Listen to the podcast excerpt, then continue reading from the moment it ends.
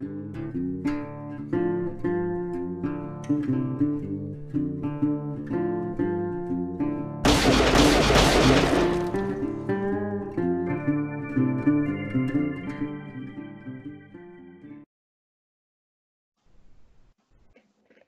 tal amigos? Bienvenidos un día más a Doble Nada. Hoy viernes 8 de mayo, como siempre, traemos temas frikis. Hoy tenemos el tema de Star Wars sobre la mesa, un, tema que nos apasiona a muchos. Vamos a empezar por Mario Martín desde Valladolid. ¿Qué tal, Mario? ¿Qué tal, Javi? ¿Todo bien por aquí? ¿Preparados ya para, para darle un poquito a Star Wars? Con el sable láser en ristre, ¿no? De la mano. Ahí. Diego Sobrecueva también desde Valladolid. León, ¿dónde estás? León. Desde León, desde León. León es, es verdad. ¿Qué tal? ¿Todo por allí? preparado. Con el, el tendedero ya for... de láser. El tendedero forma parte ya del... del el paisaje típico. ¿no? Eso es. desde Barcelona, Isar, Isar Vallés, ¿qué tal? Buena tarde. Pues, buena tarde, muy buenas tardes. Encantado de, de hablar de Star Wars y del episodio 8 también. A todo, ¿no? A todo lo que te echemos. Empezamos tú... desde el principio, ya con los machetes, ¿eh? Vamos a empezar con las espadas, las espadas en alto, parece hoy. Y hoy tenemos una sorpresita, recuperamos a Roberto Lagartos. ¿Qué tal, Roberto? ¿Qué tal, Javi? Muchísimas felicidades. Pues eh, mira, me siento como cuando te grabas y te ves a ti mismo. Es algo, algo parecido. Algo raro. No, pero enhorabuena porque lo estás haciendo muy bien. Bueno, oye, se hace, se muchísimas, hace lo que se muchísimas felicidades. Siguiendo la estela de, de mi ¿Me vas a preguntar cómo estoy o qué? ¿Qué tal estás? ¿Qué tal estás? Pues mira, ya que lo preguntas, no, ¿sabes lo que pasa? Que Isar igual no lo sabe porque a la guardia del titán no le llegan nuestras cuitas. A ver, que está un poco cabreado por la mañana, pero ya me he ido tranquilizando conforme ha pasado el tiempo.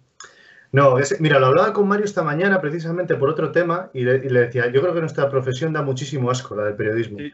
¿Verdad que sí, Mario? Antes de todo esto, además, es que fue antes de nada. Y, y, y, pasan estas cosas, de verdad, que yo te he prometido que no voy a decir nada, Javi, y además me ha dicho algún colega, tranquilízate, que me, me sienta muy mal que no me digan las cosas y que no me lo cuenten y que no sean honestos conmigo. Y en esta profesión hace falta o haría falta más honestidad. Pero bueno, como estabais hablando de fenómenos paranormales un poco esta semana y la guerra de las galaxias y tal, digo, pues mira, me gustaría muy bien hablar también de algún suceso extraño de que si copian ideas o tal otras personas, pero bueno, en fin, bueno. que la fuerza nos acompañe. Como decía Roberto, vamos a ir de frente y vamos a abordar ya el, el tema que nos tiene aquí hoy, que, no es otro que, el de la guerra de las galaxias, el de Star Wars, este universo que, que creó George Lucas y que luego ha derivado en cosas que, a priori no podríamos ni imaginar, ¿no? Aparte del episodio 8 que trataremos luego, pero ¿qué relación tenéis desde un punto inicial con, con esta, esta, saga de, de, películas y este universo de, de, Star Wars? Mario, empezamos por ti. Pues yo empecé desde muy pequeño a verlas y fue por mi tío, por un tío mío, mi tío Juan, que es un apasionado de Star Wars y siempre tenía, me acuerdo, mil muñecos y demás, y a mí antes que nada me gustaban sus muñecos. Y bueno, pues él tenía la trilogía en, en su casa y le gustaba mucho el cine, en especial el cine de, de, aventuras y demás, y nos las ponía mucho en casa. Posiblemente es la peli que más veces, bueno, las películas que más veces he visto en mi vida y también en parte eso por, por mi tío y gracias a mi tío. Y bueno, pues ya siempre he seguido viendo yo por mi cuenta, he leído cómics, he visto entrevistas, un poco de todo. Pero inicialmente eso fue gracias a mi tío, que es un apasionado, y ya pues al final cuando los tentáculos se mueven, todos los que estamos por ahí más pequeños, vamos como siguiendo la estela. Nos absorbe este universo, ¿no? Diego, ¿tú qué relación tienes con el universo?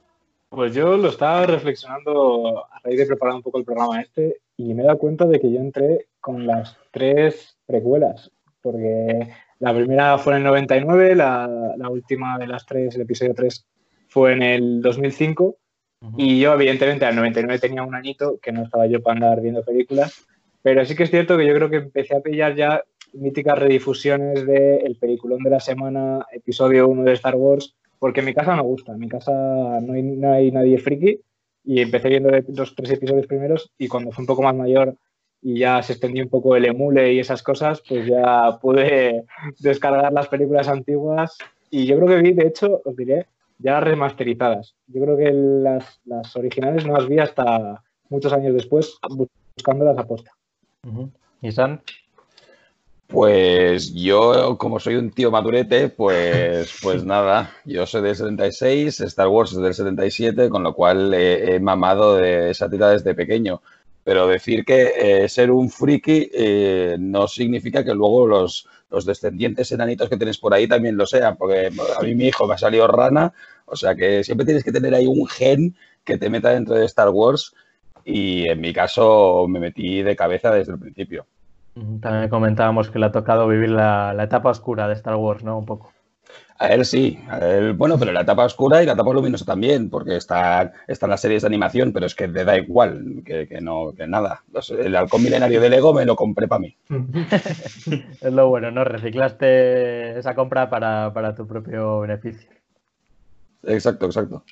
Roberto, ¿qué tal? Cuéntanos a eh, ver cómo viene tu relación. Pues mira, yo creo que mm, hablar de Star Wars es como hablar de la cultura popular, o esa sensación tengo yo, que es la saga que más sigue la gente en todo el mundo y que, ves, yo soy más de la taza de Iron Man, de, de pero es verdad que reconozco que hay mucha gente que dice, ah, yo no soy friki, pero Star Wars sí, lo lleva como una religión, compran merchandising, y yo creo que también porque, eh, lo hemos comentado algún día, que son sagas que han ido evolucionando con el paso de los años lo que habéis dicho, pues a mí también me pilló en la época de las precuelas. ¿eh? Entonces, eso también hizo muchos fans y se vendieron muchos muñecos y de todo, ¿sabes? Aunque las películas, pues evidentemente a nivel cinematográfico, pues tengan más problemas, pero yo creo que esta saga, joder, es que es, es mítica y, y, hombre, no es por quitarte los temas o adelantarme, pero es verdad que nos ha decepcionado mucho cómo se ha planteado eh, la última trilogía. Eh, pero bueno, yo ya te digo, yo creo que Star Wars lo recuerdo desde pequeño. O sea, el jugar a las naves, a jugar a las espadas. Mm, es una saga mitiquísima y, jugar, por eso cosecha tantos fans. Más que Star Trek, ¿no? que es un poco la pelea que tienen ellos y Star Trek no ha conseguido enganchar tanto. Yo creo, como Star que se ha convertido en el hermano pequeño ¿no? de Star Wars. Ha tenido sí, Dicen que es como para gente más inteligente Star Trek. Yo como no las he visto, pues tampoco. nos clasificamos solos, ¿no? No es porque no me sienta inteligente, es porque no me ha dado por ahí. yo la verdad que esa, esa, saga tampoco la, he seguido. Eh, tocando un poco el tema de la evolución cronológica que ha seguido la saga, ¿qué relación tenéis eh, con respecto de la trilogía original y con la, con la, segunda trilogía que ya hemos comentado, la serie de las precuelas? ¿Creéis que hubo un bajón de calidad? ¿Creéis que hubo personajes introducidos con calzador, no me quiero referir a nadie. Jar Jar eh, Yo creo que todo parte de la idea que tenía Lucas, o, creo que es así, de que en los 70 no pudo hacer las primeras y tiene que esperar tiempo después para poder sacarlas, o algo así, ¿no? Eh, por temas de tecnología y bueno, por cosas que hemos visto en las precuelas que en, las, en esos años 80 era muy difícil verlo. Pero luego está también el orden canónico en que la gente ve las películas, que normalmente es 4, 5, 6, 1, 2, 3.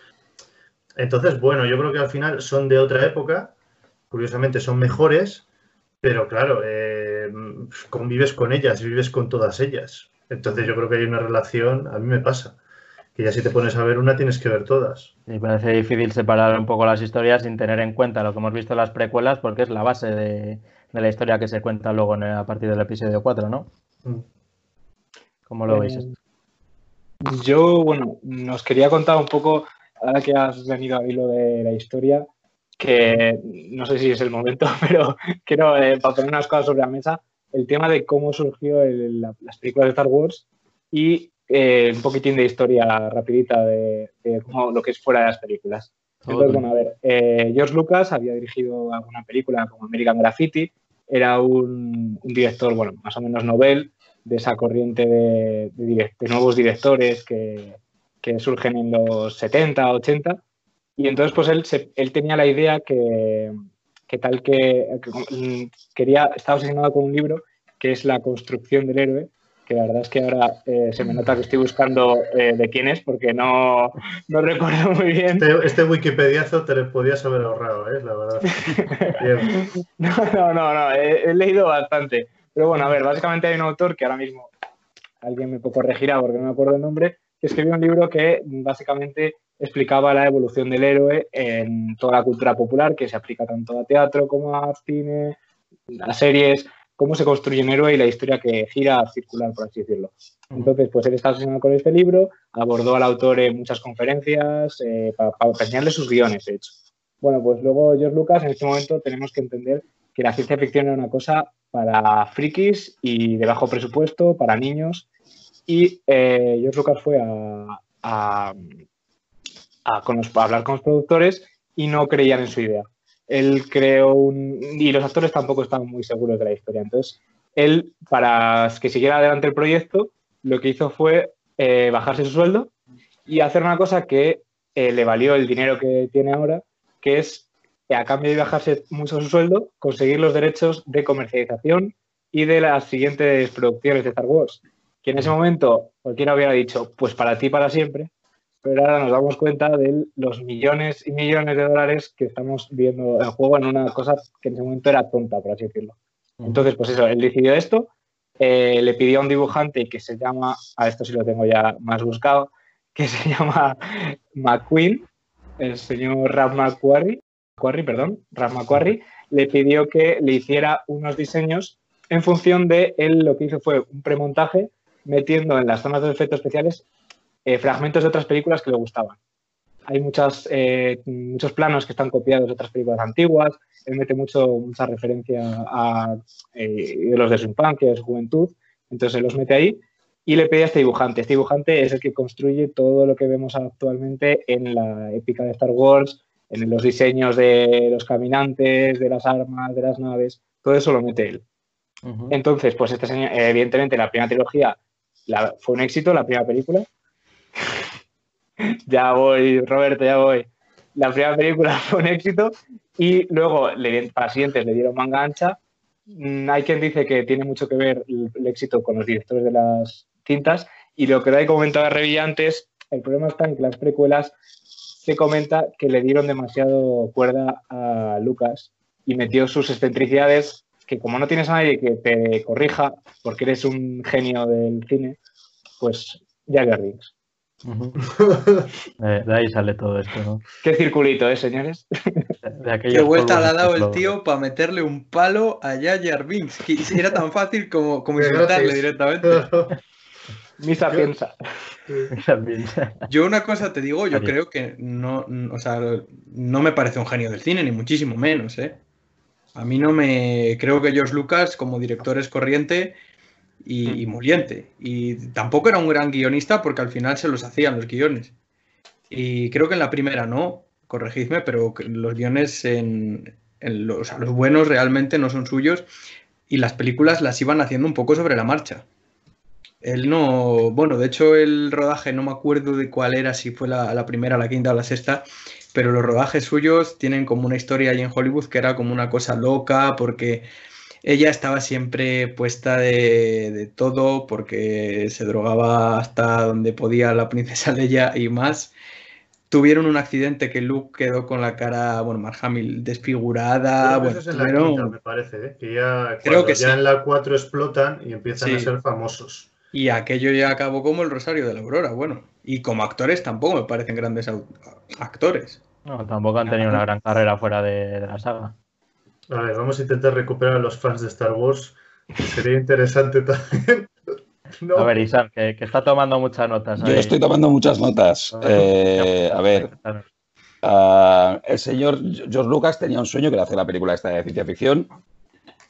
Y bueno, pues fue revocando, evidentemente, información, lo que comentaba el compañero sobre el libro del héroe, eh, pues, pues tal, cual era así. él, tenía en su imagen pasar las historias de caballería a la ciencia ficción, que es lo que a él le molaba, y al final hizo eso. Eh, es importante, la jugada del merchandising fue una jugada maestra, pero no fue la única, porque también eh, con la Guerra de las Galaxias vino la Industrial Light and Magic, la Skywalker Sound y la LucasArts. Se forró, se forró de mala manera, porque desde 1977 eh, hasta prácticamente podríamos decir que llegara Weta en el 2001 con El Señor de los Anillos, no hubo ninguna otra compañía de efectos especiales que hiciera nada más. O sea, solo era Industrial Light and Magic, la que hacía Terminator 2, la que hacía todo, absolutamente todo. La que ganaba los Oscars año tras año, tras año, tras año. Eh, se hicieron a 4, a 5, a 6, como bien decís también. Eh, en el episodio 5 corrió el alcohol y las drogas, lo que no está escrito, la pobre eh, Carrie Fisher estaba enamoradísima de Harrison Ford y Harrison Ford la traía por el camino de la amargura y por lo visto la señora Carrie Fisher y el actor, que ahora no me voy a acordar cómo se llama, que, hacía de Chihuahua, pues le daban al caldo cosa mala y esa película no se sabe muy bien cómo salió. Eh, pero bueno, al final hicieron una trilogía bastante sólida, bastante buena, que ha creado eh, este universo del que ahora estamos hablando. Y el señor George Lucas eh, se metió dentro de su casa, dentro del rancho Skywalker, me parece que se llama, a, pues eso, ¿no? A llevar su compañía de videojuegos, su compañía de sonido, su compañía de efectos especiales. Y un día se despierta y dice, oye, no he dirigido nada en 20 años, pero me apetece dirigir la nueva trilogía de, de La Guerra de las Galaxias yo solo. Y claro, pues. a ver qué pasa. La cosa salió como salió. Evidentemente, lo que habéis dicho antes también. Ya era un mal director. Ha, intentado decir que era un director de, No, no, era un mal director. Es, un mal director. Eh, pues ya lo era en los años 70. Pues 20 años después, mm, la cosa hacía aguas por todos lados. Y si encima lo que, lo que quieres es vender cuanto más muñecos mejor, por lo merchandising, y eres un flipado del CGI, pues te sale lo que te sale. De, la, trilogía de la precuela, yo creo que tenían una buena, muy buena historia, porque querían contar la historia de Anakin Skywalker, que finalmente se transforma en Darth Vader. Es una muy buena historia, pero muy mal contada. Har Har Binks. Es una anécdota, en realidad, porque hay, cosas muchísimo peores, y entre ellas el montaje, evidentemente.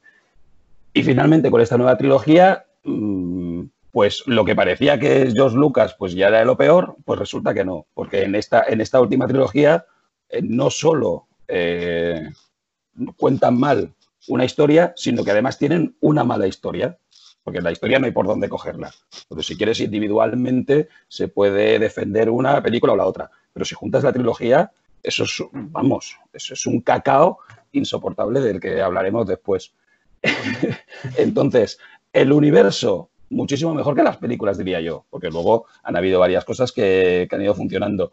Y para los fans, lo mejor que pudo hacer en su momento George Lucas eh, fue venderle la compañía a, Disney y esperemos que salgan más resultados positivos que negativos, como también hemos visto. Sí, al final, como decía Insar, yo creo que uno de los de las claves es cómo han creado una narrativa transmedia. No sé si el, concepto viene siendo el que hay un hilo, que son las películas, y todo el universo que se crea alrededor. Y es una narrativa que está realmente bien hilada. Y al final lo que decía, lo que decía Insar, creo que es bastante mejor y está mejor hecho porque él no es un buen cineasta, todo lo que hizo alrededor que lo que realmente hizo. Bueno, ya solo hay que ver las tres películas que hizo él, que creo que van mejorando. A mí me gustan casi en orden, uno, dos, tres. Creo que mejora. Quizás no sé si porque le ponen más control o porque él mismo fue mejorando un poco, pero creo que es, va mejorando un poco, pero en ningún momento llega a lo que tenía ya hecho de antes. Uno de los hechos claves, como, comentabais, es esta compra de, Disney, de, todo el universo Star Wars, de la productora Lucasfilm en, en el año 2012, por la cifra de 4.050 millones de dólares. Ahí es nada, ¿eh? Hablabais de lo que se ha forrado George Lucas pues, pues otra, otra pequeñita cantidad más, ¿no? A, que sumar a, su, a su bagaje económico. Para eh, a partir de ¿eh? fondo de pensiones. Para fondo de pensiones. A partir de aquí llega esta, esta denostada trilogía que, concluía con el episodio 9, que qué sensación nos ha dejado. Parece que nos ha dejado muy fríos, ¿no? No ha entrado en, en el canon de, la forma que podíamos esperar. Se, han sacado muchos ases de la manga sin sentido. ¿Qué opináis? Pues antes, antes hablabais, perdón, antes hablabais de, Star Trek y JJ Abrams hizo una trilogía de Star Trek que se parecía más a Star Wars que a Star Trek. Porque los fans de Star Trek decían, hombre, pues yo quiero ver un poco Next Generation, ¿no? Quiero ver ciencia ficción, quiero ver explicaciones metafísicas, historias de estas. Eh, hizo tres muy buenas películas de aventuras con un elenco espectacular. Y cuando dijeron que JJ Abrams iba a coger eh, las riendas de un nuevo proyecto, de una nueva trilogía de, la Guerra de las Galaxias, pues todos encantadísimos, porque decíamos, bueno, todo esto va a ser fenomenal. El, lo se supone que es el heredero de, Steven Spielberg, cogiendo las riendas de la herencia de George Lucas para hacer una trilogía, maravilloso. El problema es que yo supongo que ahí se han metido muchísimas manos y no había un plan. Yo, yo o sea, a mí que, nadie será capaz de convencerme de lo contrario. Yo creo que desde un principio no había un, plan. Hicieron la primera película sin previsión de la segunda, sin previsión de la tercera, sin saber quién era el malo y es todo un absoluto despropósito. Yo creo que eh, directamente hay momentos en que se cargan la saga, como por ejemplo es el, el Zeppelin ese que se carga a, los destructores imperiales al final del episodio 8. Es una saga muy bonita que nos, deja unas imágenes preciosas, con unos, montajes maravillosos, con unas naves que van por un mar de sal y que por debajo es todo rojo y es todo como muy bucólico. Las imágenes son espectaculares todas, pero la historia eh, pierde agua por todos lados y, hay unos fallos de guion, unos agujeros de guion que parecen los portales del final de Endgame.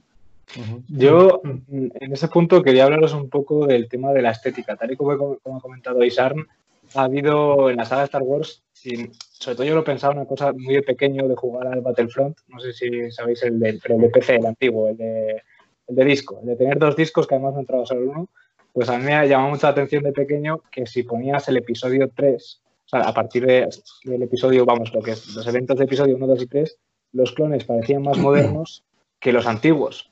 Y las armas parecían todas mucho más modernas que las antiguas, cuando cronológicamente Entonces, a mí me llama mucha atención que luego ha pasado una cosa extraña en Star Wars, que pasamos de antiguamente muy moderno, en el medio que se supone que son 4, 5 y 6, mm, antiguo, y llegamos a los 7, 8 y 9, y eh, creo que se han calentado un poco con eh, las líneas curvas, los neones, las, mm, las, motos. Estéticamente, se han, me parece Mm, eh, y ahí, en ese punto, me acuerdo de Rogue One, que el director les pidió a los actores, sobre todo extras, que se dejasen bigotes, patillas, que fueran. Volvió mucho a la estética retro. Rogue One, si os fijáis, es mucho, mucho animatronic, mucho estética retro, como muy gastado, ese rollo de. que para mí es lo que tenía encanto en Star Wars. Que no es tan limpio. Mm. Yo quería decir que, mm, y mira, por eso hacía la broma de que le cortaba antes a Diego cuando empezaba con la explicación de lo que quiso hacer George Lucas, porque yo creo que al final esto es una telenovela espacial, pero va de esto, de hijos, de padres, de hermanos, y yo creo que es donde, o en el momento en el que la saga cobra valor, es decir, cuando ahí le dice Darth Vader que soy tu padre, o sea, spoiler, perdón, ¿eh? pero quiero decir, ahí es donde yo creo que ya la saga tiene más sentido. Entonces, y en la primera pasan cosas raras como que el malo está ahí siempre, pero nunca nadie le ve ni nadie se da cuenta, ¿no? y, eso, por ejemplo, lo hace muy bien el episodio 8, eh, sin hablar de él, cuando dices que ni los Jedi no se dieron cuenta. O sea, yo creo que mm, en esta nueva trilogía, ya por enlazar, yo creo que tenía que haber habido más eh, mitología, más Star Wars. Yo creo que es lo que nos ha faltado porque es verdad que se parece mucho a la trilogía original, yo creo que en las 7 todos nos dimos cuenta, pero mm, me falta un poquito más. Es decir, eh, yo salí del cine como todo el mundo diciendo, bueno, ¿y Rey de quién será hija? Porque eso es lo único que a mí me interesaba. Es decir, enganchar de alguna manera todo ese hilo, eh, pero luego se pierde en circunstancias que a mí, pues bueno, es lo que ha comentado Isaac también, que no hay plan. Es decir, no puedes eh, permitir que JJ Abrams te haga una película, digamos, de estudio y luego entre otro señor y haga una cosa diferente que a él le apetece más pero que va a retorcer y a cabrar a los fans, porque me parece que el de la 9 también le acabaron quitando, creo que fue Colin Trevor, me parece. Eh, creo que le quitan y ponen a JJ, algo así, o bueno, no, recuerdo si dice Isaac que sí, que luego hizo Jurassic Park, las nuevas, ¿no? Entonces, bueno, quiero decir que, mm, bueno, me, falta un poco eso a mí, más mm, metodología, más llámalo como quieras, ¿no? O sea, más familias, más problemas de estos. No, falta contar una historia. Si realmente quieres contar la historia de Palpatine, que, es el abuelo de Rey, por muy absurdo que nos parezca, pero sí, bien contado puede estar muy bien. Desde un principio, es que, es que eh, el, episodio 9 lo vi yo hace un par de días, aprovechando que Disney Plus ya lo ha sacado. Y es que en las letras te, sacan, oye, que el malo Palpatine. Eso, eso pero por favor, os estáis cargando el clímax de la película con las letras, pero que eso, eso, no te lo puedes permitir. Eh, yo creo que JJ Abrams en su mente sí que tenía un plan, lo que pasa no se lo dijo a nadie, y llegó el señor Ryan Johnson y hizo, hizo lo que me dio la gana. Eh, y entonces, pues en la 9 dijo, no, quita, que la historia que yo quería contar era esta.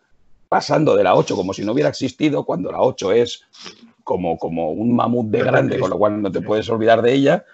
Y, pues intentó condensar mm, dos películas en una. Y salió fatal, fatal, fatal. Eh, recordar también, antes de que se me olvide, que cuando se terminaron las tres películas, luego se, expandió el universo, George Lucas permitió que se dejaran hacer otras cosas y llegó un escritor llamado Timothy Zahn que hizo la trilogía de Thrawn, en la que se basan los cómics de Herederos del Imperio y de Imperio Oscuro, que es una historia espectacular, maravillosa, con unos personajes como por ejemplo el almirante Thrawn, que es de lo mejorcito que se ha hecho en un universo expandido y que a mí todavía a día de hoy me alucina que no hubieran aprovechado eh, esa trilogía de cómics y de la, y de la literatura de Timothy Zahn para, hacerlo y se hayan inventado esta parafernalia. Es el problema. Cuando dicen que, perdona Mario, cuando dicen que El, padre de, vamos, que Ben es hijo de Han Solo, pues ahí es donde yo, yo me engancho en ese momento en la película. Y, y es verdad lo que decís, Sar, te acuerdas de todo el tema del universo expandido, bueno, pues tienes que tirar por ahí, ¿no? Yo creo, porque al final es lo que la gente, no sé, yo lo que esperaba, la verdad. Que Rey fuese hija de alguien, pero al final no era de nadie. Yo estaba de menos, bueno, quería, no sé si querías hablar, Mario. No, no, no, no, si yo iba, iba por ahí. Yo creo que, o sea, al final el, el fallo principal es obviar una película. La 7 no es buena y la historia no es buena, en general de las últimas tres porque la, historia hace aguas y todo el rato estás viéndole. A mí me pasa igual que quizá he vuelto a ver la 9 ahora que la, que la pusieron el 4 de mayo en, Disney Plus.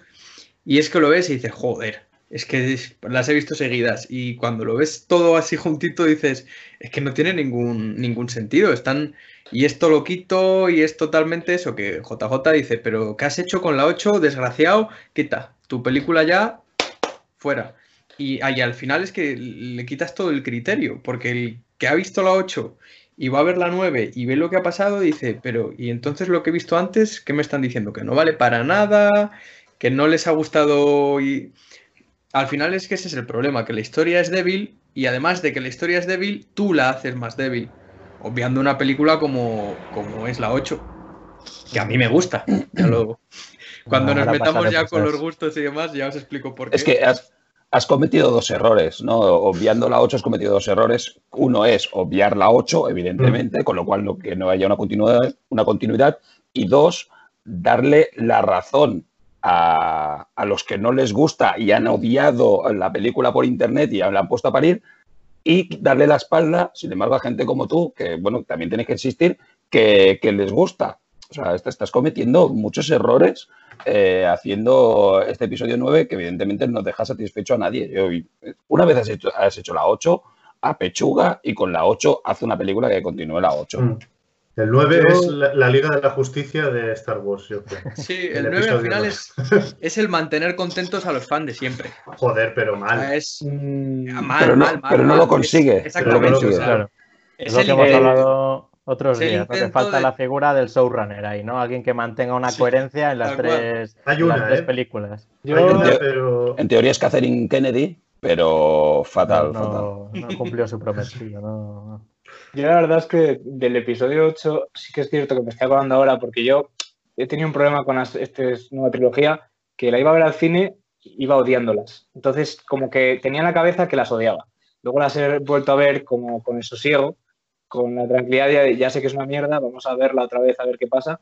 Y me estoy acordando de un personaje que no sé si recordáis, que es el de Benicio de Toro, que a mí fue una luz eh, abierta de una nueva cosa que están coqueteando, que también se coqueteó en Rogue One, que es el hecho de que el imperio sean personas los que luchan. Eh, es decir, que de hecho en Han Solo también se ve que Han Solo fue piloto imperial, es decir, que vemos que son seres humanos con, que, no están, que no son los malos malos. Es decir, y entonces el personaje de Benicio de Toro, no sé si recordáis una escena, creo que es en el casino ese que visita, no, me acuerdo dónde, exactamente, que les enseña la pantalla y les dice, anda, este traficante de armas trafica y les empieza a pasar naves de imperio. Y de repente en un punto empieza a pasar naves de la resistencia. Y dice, anda, si también trafica armas para tal, y coquetean con ese rollo de es la guerra, eh, no hay buenos ni hay malos, esos grises que son tan bonitos, que dan tanto juego. Y a mí es una cosa que me dio bastante esperanza de reconocerlo dentro de que no me gusta la película a, pesar de lo que diga Mario. y, entonces me, me jodió muchísimo que de repente en episodio 9 se olvida esto. Y además pasamos, yo casi diría que se baja la categoría de edad de esa película a seis años. Es decir, pasas de eh, hacer una película que tendía, parecía que iba a tender hacia algo más adulto, a una película que es penosa. O sea, las bromas, a mí lo que más me molesta es cuando me bromean a mí a la cara. es decir, cuando me bromean a mí a la cámara. A mí que me hagan bromas, a mí cuando estoy en un cine, me saca de la película. O sea, yo. Eso, es la, la, 8 o la 9? La 9, la 9. Hablo de la 9 ya. Pues en la 8 el, momento plancha es maravilloso, ¿eh? Ah, dices lo de, lo de Leia. ¿No? Cuando aparece de repente un destructor imperial que en realidad es una plancha planchando un uniforme del imperio, que yo dije, ¿esto es Spaceballs o...? Ah, una, plancha, una, plancha, negra, ves como que está aterrizando y, parece un destructor y cuando lo enfocan es una plancha literalmente. Ostras, eso no me acordaba. Bueno, menos mal que no me acordaba. No, no, Faltaba pues, Rick Moranis diciendo, peine en el desierto. o sea, a mí yo la escena que más me, me parece es eh, en el, que además salió en el tráiler, que es lo más grave, que en el episodio 9, cuando están persiguiendo por aquel desierto, que escapan justo, que hacen una coña de, no, este festival ocurre cada 7.000 millones de años. Ah, qué coincidencia que nos ha tocado aquí. ¿no? dices tú, hostia, eh, no digáis nada, ¿sabes? Eh, no me cuentes que esto ha coincidido, se ha alineado los astros. Bueno, pues están escapando de las motos estas y de repente sale una volando con un que manda cojones que tengas propulsores y tenga que hacer la, la moto así para lanzarlo. No vamos a hablar de eso. Pero sale la moto volando y se gira alrededor y dice, anda, vuelan. Y el otro, que vuelan, vuelan. Y es como, a ver, a ver, a ver, vamos a ver. O sea, vamos a ver, por favor. O sea, están riendo, haciendo reír a la cara. O sea, es. Sí, sí además que una de las cosas que funcionan en el cine son esas, las coincidencias. Es que, es, que son criminales. Y puede haber una, puede haber dos, porque está, está, está bien, que bueno. Pero cuando ya hay unas cuantas seguidas de estas que dices, uh, ¿Y, por qué? Bueno, el, más mítico del cine es el de Marta. Marta, ¿por qué? Ah, vale, que te ha escuchado la otra vez de Cuba y justo llamáis igual y ahora somos hermanos. al final funcionan muy mal. Y, es que tiene más gracia, macho.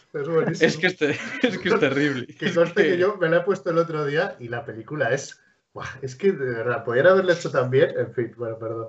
A mí es que este tipo de recursos me, recuerda, me recuerda a Legolas haciendo surf en las escaleras de, de las dos pero, pero qué necesidad hay. Bueno, pero, maneras hay humor. Pero es guapo. en el episodio 9. Es una batalla medieval, coño. Por esa escena cuando están volando los Stormtroopers, para mí es mucho más insultante para el espectador la escena en la que muere Chihuahua. O sea, mm, ah. o sea muere Chihuahua y, y, dos minutos después te dicen eh, sí, bueno, eso. Spoiler de media película. Esto va así. Se dice, no, es que había otra nave. Otra, sí. Pero, pero en serio, o sea. lo peor es que te lo ves venir. Lo peor es que lo ves sí, venir. Sí, sí, pero no, no, me la no he visto dónde lo han metido. Sí, sí. Sí, sí, es terrible. Porque además, luego Rey coge, o sea, hay un momento en, el, en la peli que dice: Chihuahua está en esa nave. Sí. Está ahí. La fuerza. Joder, y cuando has cogido la otra nave volando que era así de pequeña en vez de una nave con millones de personas, ¿no, ¿no has podido también saber que no estaba ahí? Yo es que por desgracia me veía venir esta clase de, recursos fáciles, de recursos de guionista barato desde es que desde el principio de la séptima película, cuando empecé a ver eh, pues a, elementos de la película como BB8 que es que ya te hacen pensar que, están buscando un nuevo público, ¿no? Te, hacen pensar que quieren enganchar a un público joven a través de lo que hemos comentado del merchandising fácil, porque es un juguete que es muy puede ser muy atractivo para niños, entonces eh, yo ya lo veía venir que no se iba a decepcionar desde el primer momento. Pero esto puedes hacerlo, puedes hacerlo y además hacer, una buena película. Y está bien que lo hagan. Sí, sí, sí. Es que Star Wars es eso, es R2, es C3PO, em, te quiero decir, eso sí que hace falta, pero joder. Y está bien que lo hagan, porque al final es que tú tienes que enganchar a público joven también. Porque la gente mayor ya le gusta Star Wars y le va a gustar ver las películas. Pero igual a la gente joven le presentas un producto nuevo que, a ellos les guste y ya ven las antiguas si les gusta. O sea, está, está guay que busquen público joven. Mm. Pero hombre, es que la manera. Claro, ese, es el problema, el cómo. Yo creo que el problema con los droides ha sido en la falta de meterles carisma. Es decir, R2 y C3PO tenían una relación que era de eh, casi de... Compañeros de piso. Sí, de compañeros de piso, de miniserie esta de las parejas, de Abelino y... Sí, matrimoniadas, ¿no? Matrimoniadas, de ese estilo, de, de 3PO, eh, como un carácter muy chocante, que te hacía gracia porque a redes no se le entiende, entonces tenía como ese jueguito tal. Pero da lugar eh, meter tantos droides a escenas tan tristes como en el episodio 9, que hay un momento que es que van igual cinco o seis droides juntos que dices tú, hostia, eh, mm", y luego te sacan al, al, al megáfono ese con rueda que, que parece un, que, que, va de, que es un perro maltratado, dices tú, vamos a ver. Eh, y es que encima lo peor, a mí lo que más me fastidia de estas cosas es que dices, si no se pudiera hacer bien o no hubiera nadie que lo ha hecho bien, joder, vale, lo entiendo que salga como salga. Pero tenemos en, perdón por referirme a Rogue One, pero es que para mí es el referente de esta nueva era, al K2SO, el droide de, de Rogue One, que es maravilloso. O sea, tiene unos golpes cómicos de, de, de, atrapar una granada, tirarla para atrás, matar a 10 y seguir andando, o bromitas que dices, jolín, y no, no entran forzadas, entran como muy, eh, como muy al estilo de las conversaciones entre, entre Obi-Wan y Anakin, que eran Ay. piques entre ellos, te hacían reír, te, te, sentías como que había una conexión. Estos son más eh, gags, como si fuera padre de familia, de eh, como aquella vez que no sé qué, y te meten el gas en la cara. y, y volvemos otra vez a la historia. Queda triste.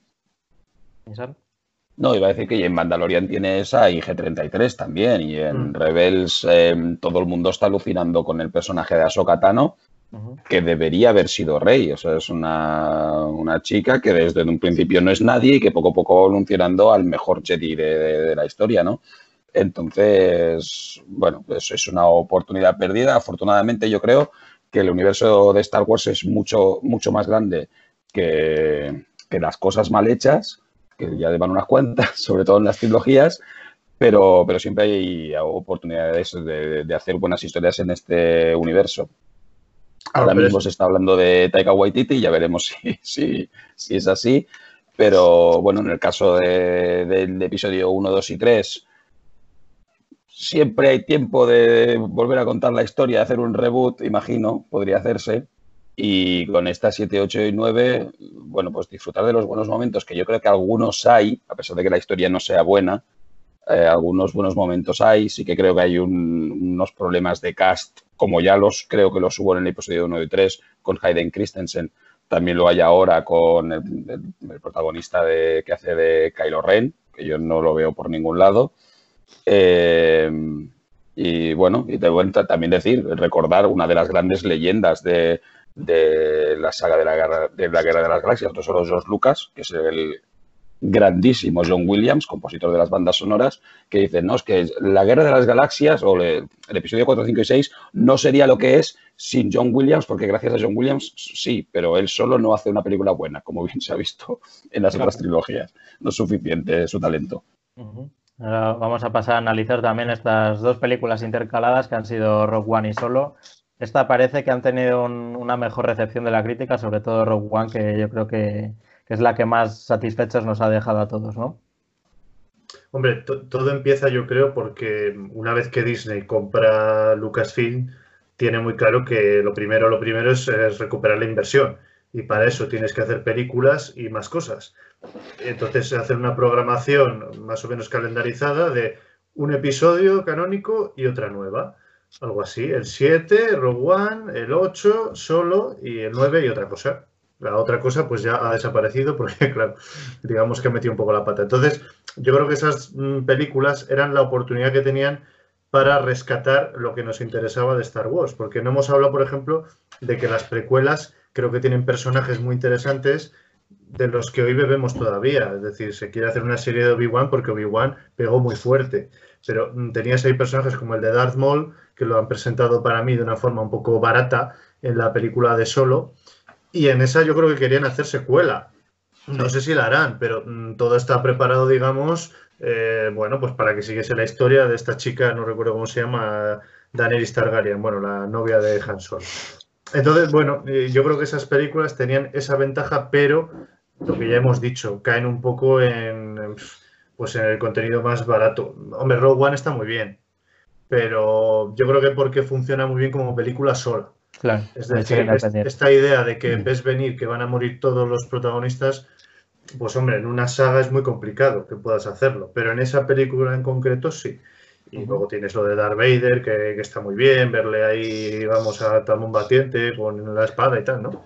Esa pero- es- Sí, es, yo creo que es bueno, pero al final es lo que esperábamos. Es que del episodio 8 no sé si quieres hablar más, pero el problema que tiene para mí básico es que tarda una hora en encenderse una espada láser. O sea, ¿cómo es posible que yo tenga que esperar una hora de, de película para que, para que vea lo que yo quiero? Y a mí es lo que más me ofende. Rogue One no tiene eso, pero tiene otras cosas, mitología, que es lo que decía yo. antes. Igual no esperas tampoco una, una, una pelea de espadas láser, ¿no? Esperas esto, lo que nos han dado, un, un enlace Bueno, entre pero películas. hay un ciego que siente la fuerza y hace cosas, ¿no? Pues bueno, yo creo que ahí es donde lo que decía Diego. Pues quieres ver cosas de Star Wars que te hablen del imperio, de no sé qué. Bueno, De, de todas maneras, enlazando el episodio 8 con Rogue One, que fue el episodio 7, Rogue One y el episodio 8, sí. eh, a mí Rogue One me flipó, me parece una de las mejores películas de, de Star Wars, de hecho la pongo como la segunda justo por detrás del Imperio Contraataca, pero en el episodio 8 precisamente cuando empecé a verla y vimos esa escena inicial con los bombarderos, con Dameron Poe dándolo todo y siendo irreverente y no cumpliendo las órdenes, yo dije, ostras, esto va a molar, esto huele a Rogue One, ¿no? Huele a, Mm. a nuevo cambio de timón. Y, no, después se desinfla totalmente de mala manera. Eh, Rogue One para mí lo tiene todo, porque a mí las películas de aventuras me encantan, Star Wars me encanta y una cosa que también me gusta muchísimo son las películas corales donde cada personaje es arquetípico y maravilloso en sí mismo.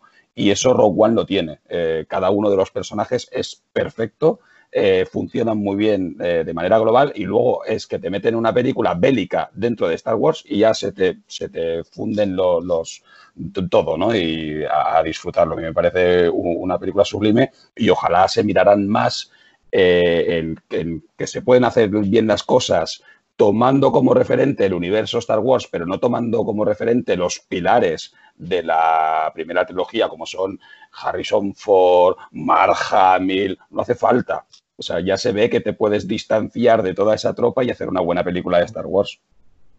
Mm, Yo en ese punto quería deciros, no sé si alguno ha visto Clone Wars entera, la Yo serie estoy- de animación No. es maravillosa, o sea, no es una serie para niños a pesar de ser dibujos, porque hay muchas cosas, a ver, tampoco es una serie, no es gore ni mucho menos, pero es una serie bélica, es todo el rato batallas, combates, diferentes situaciones, tal, muy interesante, expande muchísimo el universo y te explica muchísimas cosas de las guerras clon súper interesantes, o sea, eh, evidentemente las precuelas mm, no tienen nada que ver. El episodio 2, que hicieron ahí el coqueteo un poco de Guerras Clon, y el episodio 3 también. Eh, esto después te explica todo, está súper bien. Muere mucha gente, que es lo interesante. Muchos Jedis, mucho que te muestra el, que te quita, te los desmitifica, por así decirlo. Eh, de hecho, Darth Maul, que decía antes Roberto, explica mucho de Darth Maul, de su historia, sabe, uno es un hermano suyo. Bueno, vemos mucha historia que no nos explican entre los cambios. La gente que solo había visto las películas no entiende nada de qué ha pasado con Darth Maul. Le vieron morir partido a la mitad y de repente referencia en, en solo y es como, eh, este señor no estaba muerto. Y saca la espada como diciendo, eh, que tengo espada. Claro, claro. Que no venía a cuento, pero la trae y hace bzzz, que está muy bien. que, que por eso te digo. Y entonces, eh, Rogue One para mí me parece magnífica y termina además con el, con el la Orden 66. Ujú. Eh, además, la, la- el- la fin- la parte final que la han, han hecho un reboot ahora, que la han, no sé habéis visto, que en Disney Plus, han, como, han, que- como que han cortado esa serie a cabo. Creo que el final, además, de hecho, no está doblado al castellano, solo al latino. Y lo que han hecho es coger el último fragmento y rehacer otra vez unos cuantos capítulos para reescribir un poco la historia de Ahsoka. Y es súper interesante porque acaba en Orden 66. Eh, una cosa que me parece fascinante que nadie se le haya ocurrido hacer una sola película, aunque sea, de la Orden 66. O sea, hay miles de cosas que contar, eh, súper interesantes, que vas a ver batallas con espadas láser todas que quieras, porque es gente matando jedis todo el rato. Puedes hacer una película de dos horas de gente matando jedis. Y a mí me parece que, que no hay nadie en el, al volante de decir que se haya visto las películas. Parece como que se estén haciendo películas muy de industrialmente. De decir, vale, eh, ¿qué tiene esto? Láseres, eh, pistolas y no sé qué. Lo meto en una batidora y podría haber sido una historia de, de caballeros mmm, cualquiera, de Juego de Tronos, de lo que tú quieras. Pero a mí me parece que es el problema, que no hay nadie que, que ame la saga de verdad. Sí, no saber ver un poco también alrededor lo que tienes hecho bien. Porque Rogue One está muy bien hecho. También es un poco lo que decía Roberto. Es mucho más fácil hacer una película que hacer tres. O sea, eh, con, sentido. Hacer tres, yo creo que es más sencillo hacer un producto que hacer una línea argumental en tres. Sobre todo cuando no tienes idea. Porque estos iban haciéndola como un poco de todo, lo que les iba saliendo. Que es un poco como hizo George Lucas lo del principio, pero, pero lo han hecho mal. Y a mí Rogue One me encanta también. Para mí, no sé si. Bueno, me pasa lo mismo. El Imperio contraataca me parece la mejor. Y luego, si no es la 4, es Rogue One. A mí me encanta.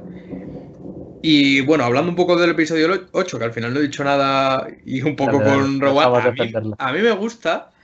Y me gusta porque me da un poco lo que es Star Wars, pero quitándome un poco lo que es Star Wars. O sea, me dice que no me hace falta todo lo que ya tenía.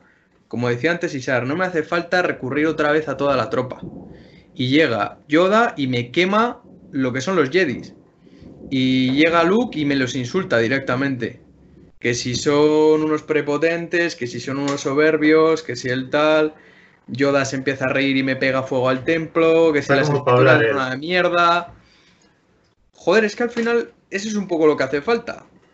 O sea, yo no, no necesito que todo el rato me saquen a los mismos personajes. Necesito que me hagan un buen hilo argumental. Y yo Pero, creo que por ahí Mario, podrían haber tirado una buena. Sí, eso está muy bien, pero si tú tienes claro lo que vas a hacer en la siguiente. Si a mí me sí, parece sí, muy bien que me desmontes todo y que mm, de repente Luke ya no quiere ser Jedi, lo que quieras. Pero lo que no puede ser es que en el 9 vuelvas otra vez a retrotraerte a lo mismo. Pero yo creo que eso ya no es culpa de él. Hombre, es culpa de lo que hemos dicho, del, Claro. del combinado que está haciendo en las películas, porque tú puedes hacer tres. Yo creo que tres sí que se pueden hacer bien, Hombre, pero si claro lo tienes claro. Por lo Y menos en, ¿eh? en la 1, en la 2 y en la 3 tienes, eh, ¿cómo se llama? Cronología. Y tú sabes más o menos hacia dónde va el tema. Pero es que la 8 el problema que tiene es que es un, lo que dijo antes Isar, es un elefante y luego ¿qué hacemos con el elefante? No puede ser que diga, eh, por ejemplo, hay una frase que ahí se me quedó marcada en el cine que dice Luke, ¿qué esperabas? ¿Que apareciese yo con mi sable láser y resolviese la situación? Sí, sí, sí, era lo que yo quería. Era lo que yo esperaba. Y de hecho, para mí, y ya acabo, lo que más me gusta es cuando aparece Luke al final, para mí es la escena que salva toda la película, que no hay ni, ni pelea, no hay nada. Es todo un fuego de artificio. Pero a mí me encantó. De hecho, yo no vi venir que era un holograma, la verdad. Esto yo lo tengo que decir. No sé si os pasó. A mí me la colaron. Entonces, eso es para mí lo que me gusta, las sorpresas, el tal. La muerte de Luke, ¿qué os parece? ¿Os parece poco forzada? ¿Os parece necesaria? Bueno, bien, si lo puedes hacer, si yo te lo compro. Yo, por ejemplo, no entro en esos debates ideológicos de que no, es que la fuerza no se podía viajar en el tiempo, ni se podía. Bueno, mira, chico, eh, entramos en un terreno que es la ciencia ficción, ahí vale todo. Sí. Evidentemente podemos tener la piel más sensible o menos sensible, y lo que siempre decimos, que no nos traten como tontos, que es lo que a mí ya ahí me puede ofender. Pero bueno, no se ha visto hasta ahora, pero es un poder que puede existir, ¿no? Yo ahí, fíjate, en eso me enfado menos. Ahí. Robert, yo te diré que a mí lo que me molesta es que se use como. No sé si recordáis este capítulo de Los Simpsons, que yo siempre hago mucha referencia a Los Simpsons, de que están en la tienda de cómics y le preguntan a. Sena lo de Sí. Sena. Y es en el caballo tal, bueno, siempre que veáis algo lo hizo un mago. Pues aquí está llevando mucho el rollo este de siempre que veáis algo es la fuerza. Bueno, pero esos La son fuerza- agujeros, agujeros de guion. ¿Y ¿Por qué la espada láser de Luke acaba en ese cofre? ¿Y por qué nadie habla de esa espada? ¿Y por qué en la 9 eh, hay otra espada que es azul y no hay una verde? Bueno, eso- Pero sobre todo me refiero a, en este punto a hubo una oportunidad ma- magnífica de, de acabar de una vez con Leia, que la verdad es que es un, es un había quedado rematado. O sea, de hecho, a mí una cosa que me preocupa. Os diré que me preocupa de las siguientes trilogías, que la habrá, si no es ahora, serán seis años, habrá una nueva trilogía, es que maten a la gente que, que ha participado en estas, o que los, o, o- bien yo quiero que mueran, prefiero que mueran para que no vuelvan a aparecer, sinceramente. Hablamos del terreno de la ficción, ¿eh? No, no les deseo mal a los actores, Ya, ya. poco culpa tienen. Pero eh, Leia hubo una ocasión perfecta en el, en el episodio 8, cuando revienta la nave y se hizo el Superman. Yo estaba en el cine hablando con la gente y diciendo. Eh, eh, o sea, eh, la gente en el cine donde yo estaba se oyó estos momentos tan mágicos que hay en el cine cuando todo el mundo piensa lo mismo y lo exterioriza. O sea, hizo todo el mundo en plan de wow, wow, wow", en plan, venga. es un poco ridículo, es un poco ridículo, pero al final te está diciendo, ¿y por qué coño Luke tiene todo lo que tiene y Leia no va a tener nada? ¿Qué cojones? Pues ahora Leia vuela. claro, y a tomar por culo, porque al final es que es, joder, dices, si son hermanos. ¿Por qué, ¿Por qué Leia no sabe hacer nada y Luke tiene todo lo que tiene y tal? Pues este tío te dice, no, no, es que los dos también lo tienen. ¿Por qué no va a tenerlo Leia? cosas que te pueden haber explicado. ¿por qué que nadie se lo esperaba, sobre todo. sobre todo por lo que había pasado con Carrie Fisher ya en la vida real, ¿no? Parecía que, sí, parecía que era el final, no, toma, final perfecto, pero bueno, al final le, le, meten ahí, le meten caña y al final la resucitan. Al final acaba enfadando. Porque los caballeros de Ren eh, parecía que iban a ser súper importantes y luego son unos machacas con que se les cargan en dos segundos. Snow, que es que igual, que es un poco. Aquí, aquí que recuperas a, Palpatine y aquí está, resucitó. Es un poco, un poco ridículo, pero a mí la, la 8 también recupera algo que tiene Star Wars y es la crítica social. Porque al final él vive de eso. Mira, hablando de los Simpsons, las películas que hace la 1, 2 y la 3 son películas totalmente políticas. Porque a Lucas le encanta la política. Lucas era un hippie que quería hacer su estudio aparte de Hollywood y acaba siendo parte de Hollywood y lo hace al lado de, Silicon Valley. Pero a Lucas le interesaba la política. Y, Lucas hace unas películas muy políticas. ¿Dices por la escena de Así es como muere la República o algo así? No, o sea, la democracia. La, escena, o sea, sus películas en general son, son muy políticas porque lo son, porque lo son desde que te habla de unos rebeldes que luchan contra un imperio, un imperio que él mismo que dice que se inspiró en el, en el Reich alemán nazi para, para pues toda la estética y demás y todo el funcionamiento. O sea, son, son esencialmente políticas y él lo es. Y el episodio 1, 2 y 3 son más aún. Y en Los Simpsons, enlazando con lo que decía Diego, te hacen la coña de que la película entera es un tío leyendo leyes en el Senado. Como que Tostón solo habla de política. Porque, porque es lo que le gusta al final a, Lucas, además de las, películas de, ciencia ficción, que es lo, que, lo del viaje del héroe. Y en esta como que lo recupera. Hay unas, joder, es muy clave cuando en la, en la 8 te llevan a Mónaco, bueno, no es, eh, o lo que sería Mónaco, unos casinos, y te está hablando de que si ahí está toda la calaña y que tanto la calaña que vendía armas a este se los vende a este y que al final son los que se hacen ricos. Los que mueven, no, no los que están arriba y los del imperio, sino los que mueven el dinero. Y luego te lleva que si el maltrato animal y esos son los animales que tal, bueno, eso te puede gustar más o menos. Pero está recuperando un poco la esencia, con, o sea, la esencia política que Lucas tenía y, la crítica social. A mí eso me encanta, a mí personalmente. Sé que no, a la mayoría no le gusta y son películas, pues que bueno, esa película no, no, tuvo, porque es verdad que es un poco despropósito lo que es la línea argumental. Y hay muchas cosas que chirrían. Lo de la plancha es que es, que es demencial. ¿Dónde, está, ¿Dónde, está, ese niño que coge la escoba al final de la película? ¿Dónde está ese niño? Ah, Yo quería conocer la historia de ese niño que con la fuerza coge la escoba. Pues que no. Igual nos recuerdan en algún momento. Al hilo de lo que decía Mario, a mí me, fascina, me molesta muchísimo que esta es una tendencia que surge ya no son en Star Wars, sino en las películas ahora. Las dos lesbianas besándose al final del episodio 9. Que es que te hacen un paneo, te las enseñan en plan de, mira, hemos metido a dos mujeres lesbianas eh, combatientes para que las veas y seguimos. Bueno, pues son cosas de las orejas de, Disney. Pero me parecen cosas de decir, hostia, eh, eh no te voy a decir que no metas un personaje, no te voy a decir, pero es tanto el rato con ese rollo de también. Metas con calzador ahí, como para que. Sí, metías, con calzador y luego también en, los personajes todos acaban con novia. O sea, la novia del, piloto que sale en el episodio 9 de repente de la manga, que acaban cabalgando por ahí, por encima del, destructor, que eso no se ha hablado todavía. Eso me parece fascinante. pero esto te duele eh, porque estás soltero como yo. No te duele por otra cosa.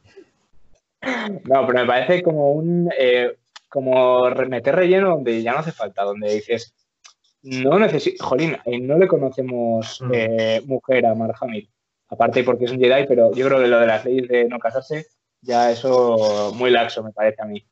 Pero no conocemos en plan, no nos hace falta. Yo no quiero saber siempre con quién folla cada personaje, me da igual, o sea, no, llega un punto en que meter personajes con cazador para esas cosas, familia enturbian demasiado. Ya es como la telenovela llevada al episodio 14 de Tentaciones, ¿sabes?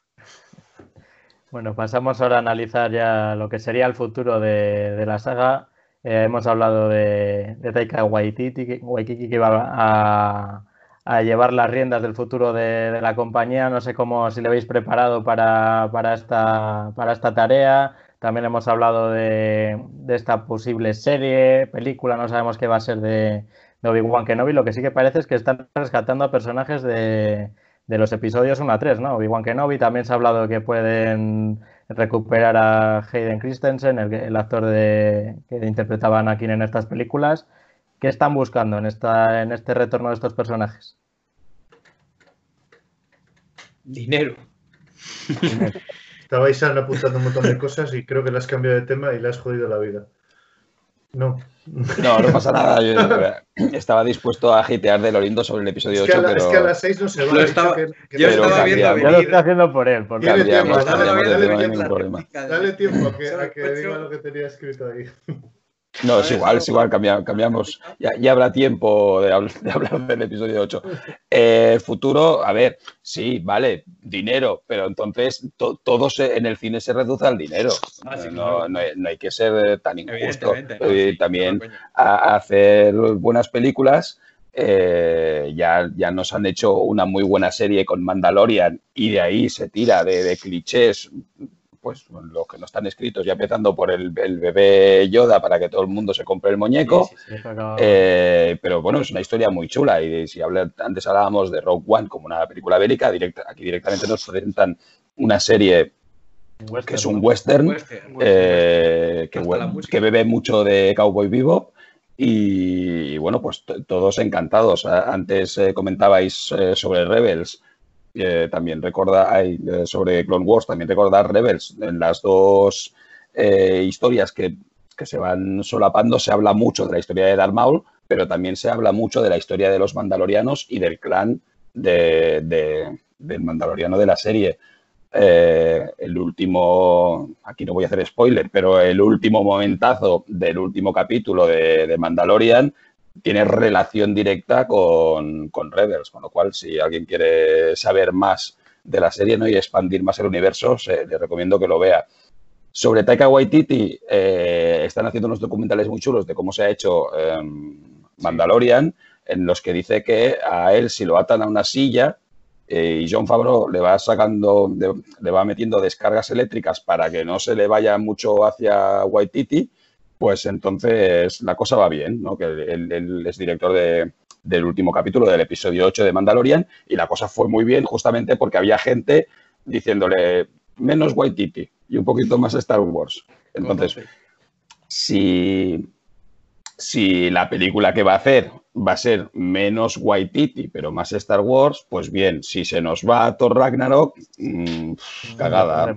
Sí, exacto. Entonces, bueno, eh, hay, hay un universo enorme en el que se puede hacer de todo, ya lo vemos, desde de películas de fantasía pura hasta, según el compañero, crítica social, que no lo había escuchado nunca de las películas de Star Wars, pasando por el western y, el cine bélico, eh, con lo cual yo, yo lo auguro y espero que haya un futuro maravilloso y que, que si haya cuantas más películas de Star Wars mejor. Creo que hace nada se ha estrenado también otro, otro anime, bueno, como, como una serie de dibujos animados, animado, an- anime de, de un grupo de, de pilotos de caza. que Ayer estuve viendo dos minutos hasta que mi hijo me dijo, quítame esto de Star Wars. Y yo, ya estamos otra vez. Y le echaron tiento a ver qué tal. Pues Por cierto, no solo una Sí. última cosa. Hablando de, de la showrunner de Catherine Kennedy, que le ha pasado factura, Disney por lo visto le ha pegado una collejilla a Catherine Kennedy, Catherine Kennedy se ha enfadado, ha entrado en cólera, ha montado un pollo que te cagas, eh, han, ha creado su grupito, casi que se va de Disney, como ella se va de Disney, Steven Spielberg se baja del carro de Indiana Jones 5, con lo cual ya veremos la tormenta Catherine Kennedy hasta dónde llega. Yo es que mm, creo que han hecho una cosa muy mala Mira, y, en el periodismo te pasa también que tú puedes tener mucha credibilidad, ir consiguiéndola, pero la puedes perder en un minuto. Entonces yo creo que lo que le ha pasado a Star Wars, que yo me alegro también un poco por el fandom, porque son muy guays. O sea, yo por ejemplo a Pablo Vega, que es habitual de este programa, que además es su cumple y le mandamos un, saludo, que Un saludito. Pues el día del episodio 8, cuando acabó, aplaudió y me miró a mí como diciendo, qué buena es, ¿eh? Qué y yo diciendo, no, déjame, no. Entonces, claro, ¿qué pasa? Que mm, cuando tú has perdido la confianza en los fans, porque claro, se dice, no, es que el cine de superhéroes es muy malo, pero lo nuestro es muy bueno. Pues oye, date cuenta que puedes liarla. Entonces yo creo que Mandalorian, por orientarlo, mm, ha conseguido un poco eso recuperar al fan. Decir, bueno, esta es con una estética y un ambiente diferente, como ha comentado Isan, pero yo creo que al final mm, pueden conseguir eso. Que el, que el universo Star Wars vuelva a tener presencia, vuelva a tener sentido, con personajes que al final te recuerdan. Creo que está más o menos anunciado esta chica, ¿no? La nueva, ¿cómo se llama? La Jedi nueva esta. La no, no, seguro que sea Ahsoka No es seguro, ¿no? La, actriz sí que es seguro. Ahsoka Tano, creo que lo habéis dicho, ¿no? Sí, pero no, es, seguro que sea, que sea el personaje. Sí que han fichado a, Rosario Dawson. A Rosario Dawson, exacto. Pero no se sabe realmente si será para ese personaje o no. Todo el mundo está esperando que, así sea.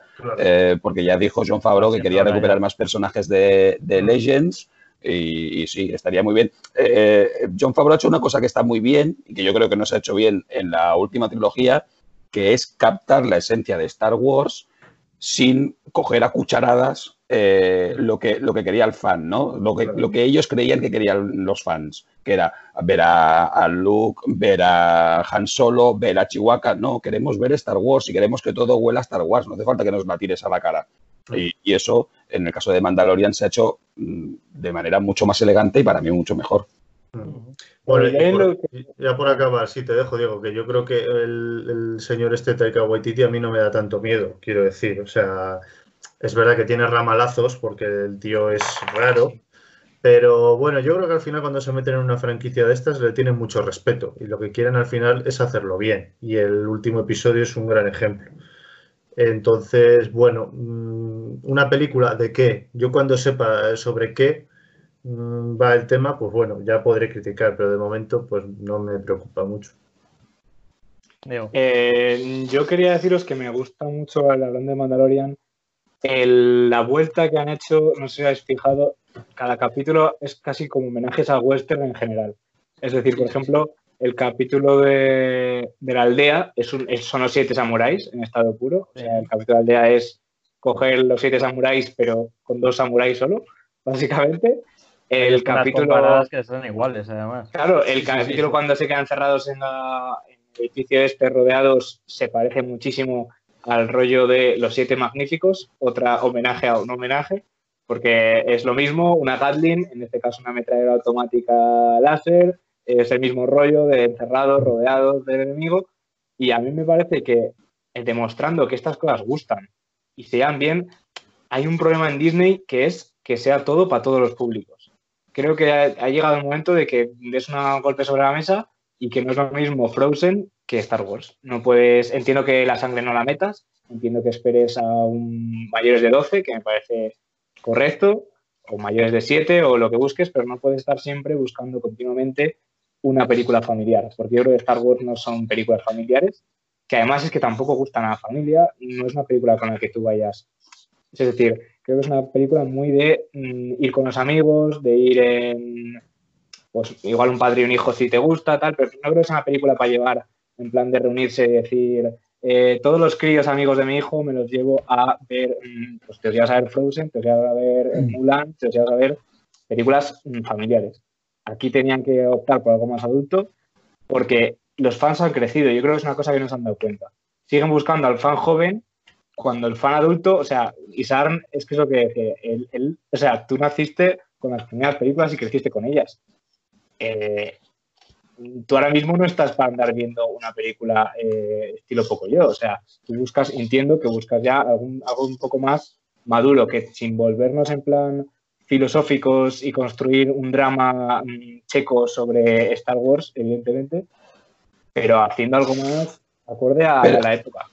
Pero aún así puede ser para todos los públicos y mm, la prueba de ello es, la trilogía del Señor de los Anillos, que puedes ver hasta decapitaciones Y sin embargo, eso sí que lo disfruta mi hijo, no la decapitación. Eh, la, trilogía en general eh, es una trilogía que sí que le gusta mucho. Entonces, eh, se puede hay, hay, maneras de, sortear la censura, ¿no? Y, me, parece que para que pase de 12 a 16 tienes que usar palabras malsonantes que ya sé que aquí no me dejáis usar, con lo cual no, no las usaré. no, no, mi elegancia me lo impide, es Dani el que insulta de mala manera. Un saludo, Dani. Un saludo. Y, nada, entonces yo, creo que 12 años te permite perfectamente hacer una película de las características que estás diciendo. A mí me daba mucho miedo el, emperador Palpatine, ¿eh? Cuando le vi ahí poder ilimitado, ¿qué quieres que te diga, eh? Y, le cortan el brazo a Mace Windu, o sea que también hay violencia. Hombre, claro, claro, y, no pierdas de vista que tú precisamente tienes que mm, conseguir nuevos fans. Es decir, esto de, por ejemplo, los mayores golpes que tiene el episodio 7 son de nostalgia. Pero es que la nostalgia mm, tiene un recorrido un poco corto. Te quiero decir, no puedes estar sustentándote siempre en el halcón milenario en estas cosas porque al final no, no sé, yo creo que ahí pierdes un poco la baza. Y la nostalgia es algo mucho más emocional. Yo creo que justamente eh, eso, ¿no? Mandalorian eh, te, lleva mucho más a la nostalgia.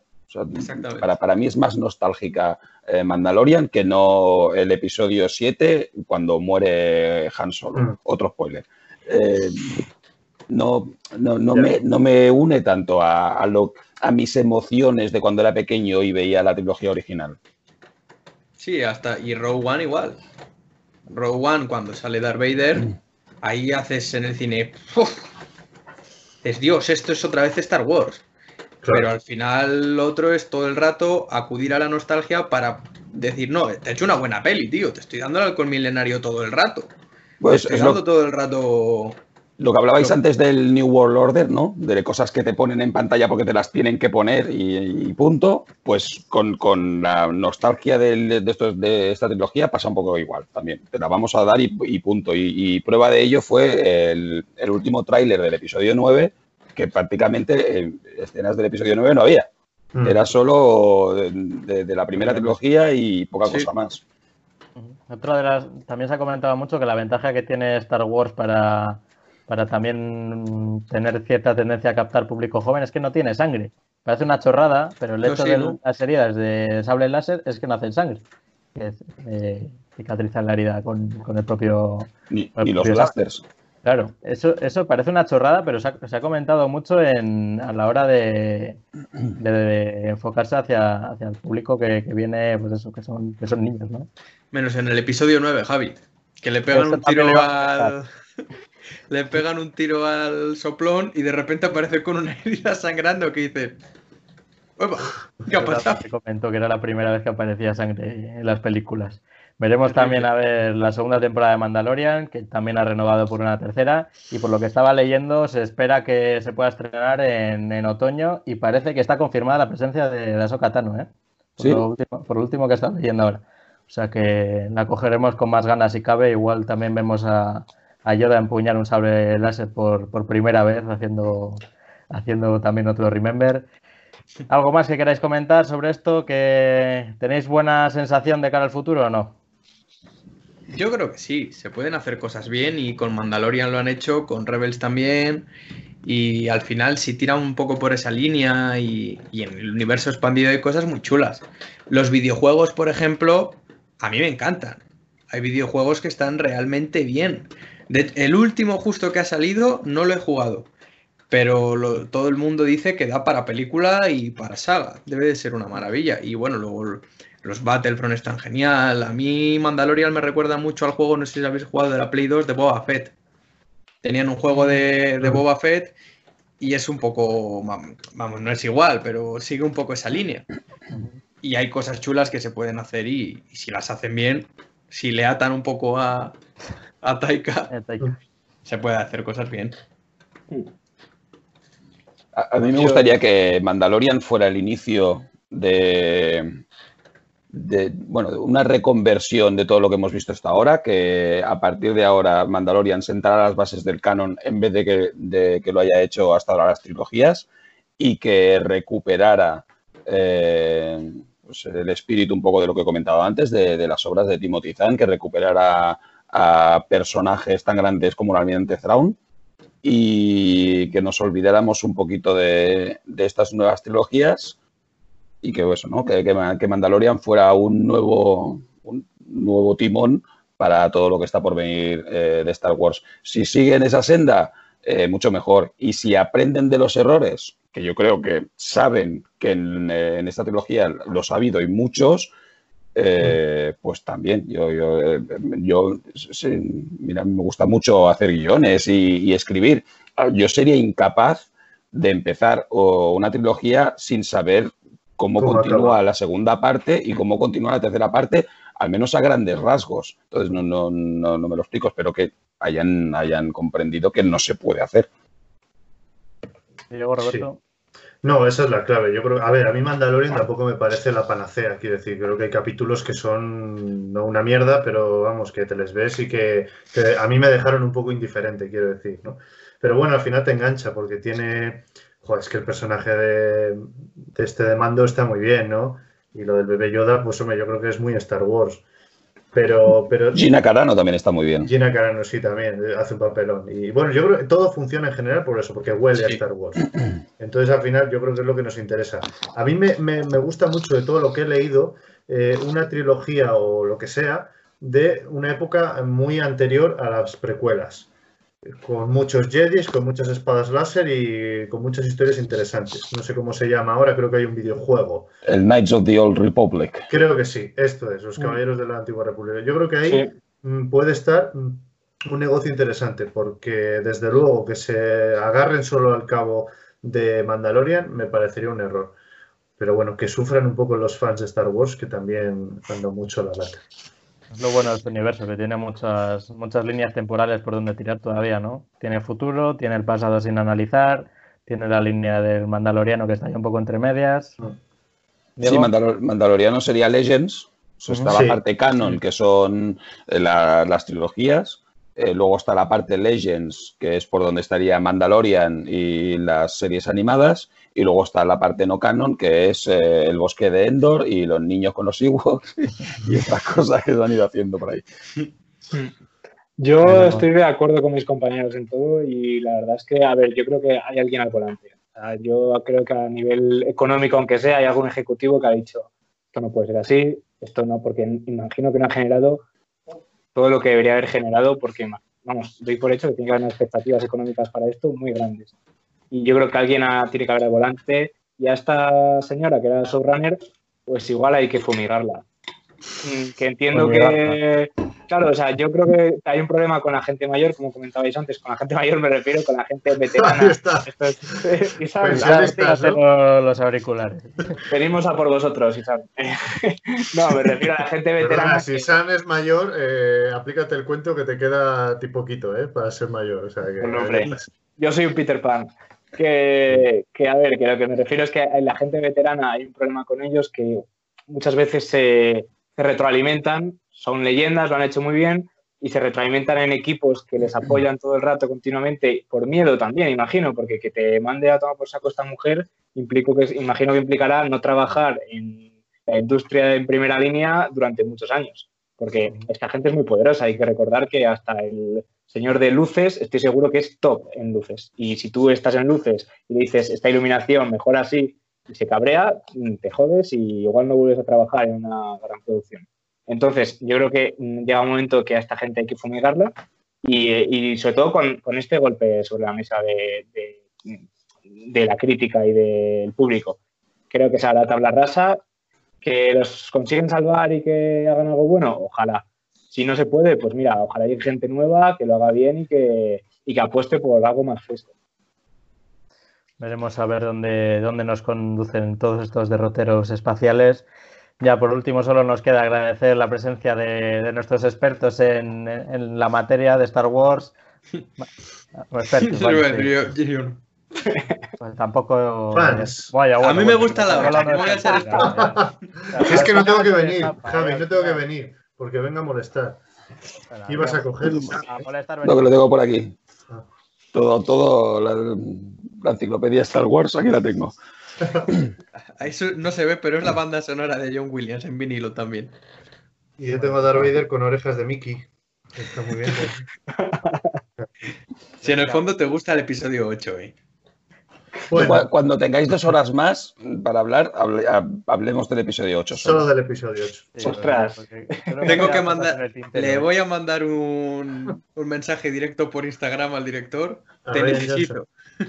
necesito que vengas a echarme una mano, que estoy a tope contigo. Vas a necesitar un, un buen escudero para defender esta materia media a mí. Y te dirá, no necesitas que te ayude, no necesitas que te ayude. Mira, a mí ya me han pagado lo que me tenían que pagar y a mí no me vuelvas a meter en este fregado que ya, ya lo di por finalizado. Bueno, chicos, muchas gracias. Como decíamos, Mario Martín, Diego Sobrecueva, Roberto Lagartos y Sam Batllés. Un placer haberos tenido aquí. Volveremos a tratar esta materia, yo creo, porque ha, quedado todavía una crítica pendiente al episodio 8. Lo dejamos para adelante. Que la fuerza os acompañe y recordad, ser felices pero moderadamente. Nos vemos mañana. Gracias.